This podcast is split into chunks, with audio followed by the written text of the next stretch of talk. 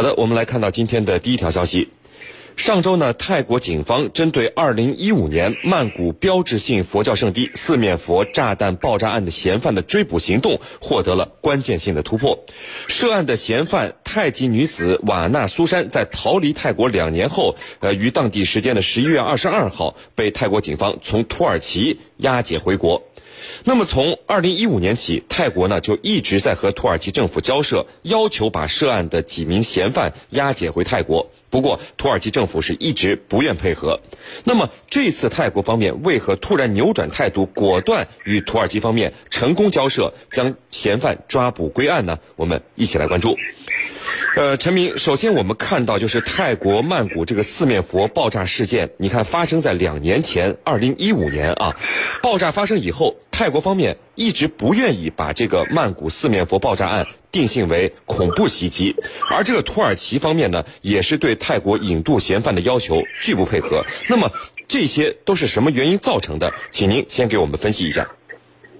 呃，首先我们应该看到啊，泰国这个国家虽然是以一个佛教为主的这个国家。但是依然是存在着很多的穆斯林，对吧？这个是一个历史性的问题，也是个现实问题，这个我们必须要承认的这么一个事情。所以说，呃，在这样的一个状况下，那么我们这个应该看到的是什么呢？就是泰国为什么不愿意在之前把它定义为恐怖袭击？因为他担心这个本来已经很这个紧张的泰国国内的。这个呃佛教徒和穆斯林之间的这个呃这个宗教的冲突可能会导致泰国整个经济的滑坡和倒退，因为我们知道泰国在这个宗教上还是相对比较宽容的。虽然说官方他这个支持的是这个佛教，那么也把佛教作为一个国家的一个主要的宗教去这个呃推广。那么是事事实上，他对于其他的一些宗教，包括基督教也好，包括穆斯林也好，都是一个相对比较宽容的态度。所以在这个时候，那么泰国政府为了息事宁人，也不要把事情搞得太大。所以在这个事情上，对于泰国来讲，这个四面佛是个重要的一个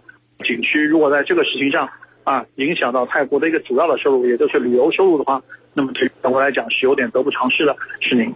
好的，那么程教授，刚才陈明呢提到了一些，就是泰国为什么在这个时候，呃，对这起两年前的案件突然上了心啊，而且能够想尽方法让土耳其转变了态度，共同携手把嫌犯给引渡回来了。这其中，土耳呃泰国方面采取了会采取哪些方法让土耳其转变态度？呃，能够共同携手来做这件事情呢？您怎么看？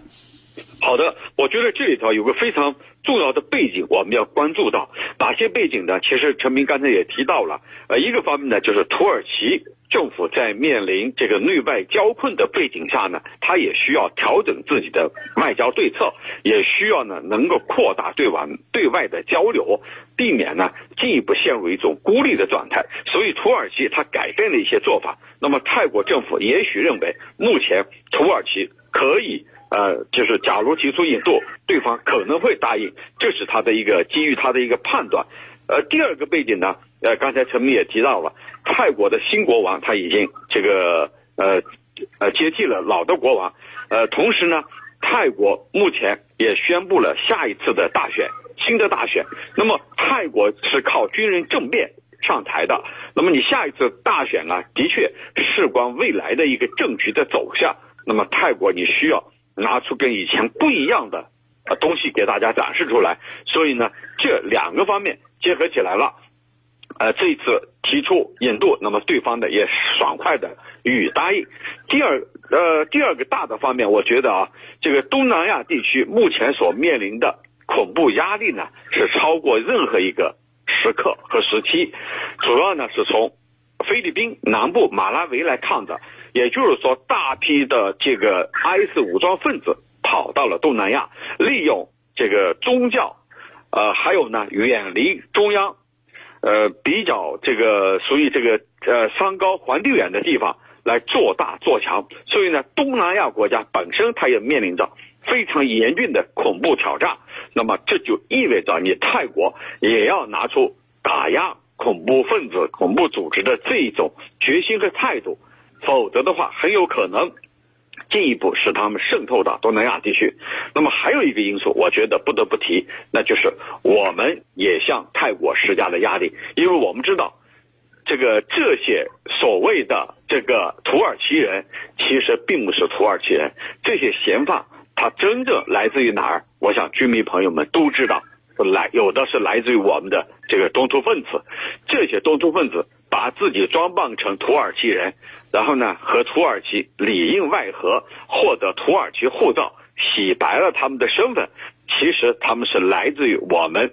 新疆地区的分裂分子，那么我们肯定要提出交涉，要求呢让他们回来啊受审。接受法律的审判，所以呢，这里头跟我们所施加的压力呢也是有关系的。那这里头两国的外交肯定要进行各种各样的交涉，呃，这里头我认为离不开我们的这种交涉。主持人。好的，那陈明就是一些东亚国家的这个极端分子啊，经常会选择缅甸，然后逃到泰国南部，再前往马来西亚，呃，然后再转赴土耳其，到伊拉克和叙利亚作战。那么现在随着伊斯兰国极端组织的溃败，有一部分恐怖分子必然会按照这个线路再逃回来。那么这些人，你认为是会从泰国分散到呃其他国家和地区去，还是就会在泰国潜伏下来呢？说说您的看法。啊，首先我们应该看到啊，这个呃，刚刚你提到这个路线是非常明确的，就是这个呢是跟缅甸的这个罗兴亚人是密切相关的。那么现在很多的这个通过罗兴亚这个这个区域，那么就尤其是罗兴亚人他的一些聚居区域作为一个一个通道，那么转出去，那转出去嘛，然后就到了这个你刚刚提到的这个。呃，这个马来西亚，那么再通过马来西亚去这个，呃，去去这个土耳其。那么这条通道呢，呃，因为都是这个穆斯林的这个聚集区，所以说很多事情啊，可以这个鱼龙混杂，可以是把搞定一些身份上或者一些手续上的一些不便利的地方。所以这个是一个现在一个非国际上非常头疼的一个恐怖主义的一个通道。那么就像你刚刚说的，那么当这个当时是这么流到这个中东参加这个叙利亚的这个战内战的，那么现在。啊，这些人要通通过同样通过这样的通道要流流回来。那么从目前来讲，那么这个流回来的这批人已经有一部分在菲律宾搞出了很大的事情。那么他们是从马来西亚过来，那么在菲律宾的南部，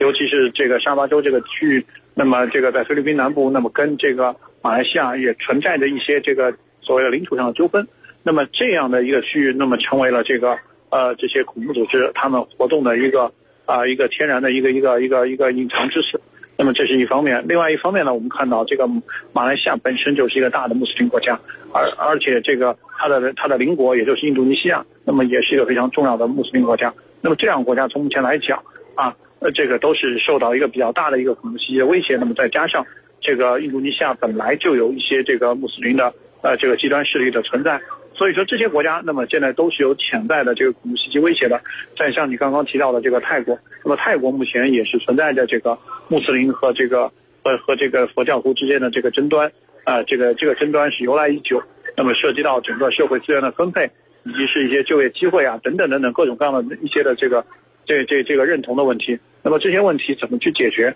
这是考验整个东南亚国家的这么一个呃各国政府的一个一个一个重要的问题。那么从目前来讲。那么中央政府相对比较弱势，那么手里军队的军事力量相对比较薄弱的国家，那么最先有可能成为这个恐怖袭击啊这个冒头的国家，那么就像咱们在之前节目一直讲到的，这个菲律宾的马拉维的这个这个恐怖袭击是您。嗯，好的，那程教授，我们都知道这个菲律宾刚刚打了一场艰难的反恐战争啊，其中就有不少的这个恐怖分子，呃，刚才陈明也提到了，是从叙利亚、伊拉克跑回来的。那么泰国未来会不会爆发类似于菲律宾马拉维这样的反反恐战争呢？说说您的看法。好的，随着伊斯兰国极端组织在叙利亚和伊拉克的全面溃败，那么来自于世界各地的武装人员他开始回流或者外溢，也就是说他会跑到新的地方。那么新的地方到底是哪儿呢？呃，泰国本身他到叙利亚和伊拉克参加伊斯兰国家呃参加伊斯兰国这个组织的人员，他本身他不多，但是呢，他有一个非常重要的环节，哪个环节呢？就是泰国的南部，它有四个府，相当于我们的四个省，它是穆斯林人口居多的。这个地方呢，经常发生各种各样的针对泰国军警的恐怖袭击。虽然呢，都是像呃自制炸弹啊，像路边炸弹啊这些小规模的，但是呢，这些事件有一段时间啊，曾经层出不穷。这是第一。第二呢，就是泰国的这个呃本身。它的反恐的压力，它是非常大的，主要是因为呢，一些极端分子他经常选择从缅甸逃到泰国的南部，再前往马来西亚。也就是说，它这个地方成为一个必经之地，或者说是一个重要的枢纽。然后呢，在土耳其官方的配合之下，有些人转往土耳其参加所谓的圣战。那么你现在这些人很有可能沿着原路返回，也就是说从土耳其回到马来西亚，再从马来西亚历经泰国的南部，再赴他的原籍。那么在这个过程当中，就不排除一些。极端分子呢留下来，在当地驻足，驻足以后呢实施恐怖反击，所以呢正是意识到越来越大的自身反恐压力，再加上面临着自己的旅游胜地需要有一个安全的环境，所以呢泰国调整了自己的策略，扭转自己的反恐立场，啊公开表明愿意呢和地区的邻国进行安全反恐合作。认为呢，这样才能确保旅游景点的绝对安全。主持人。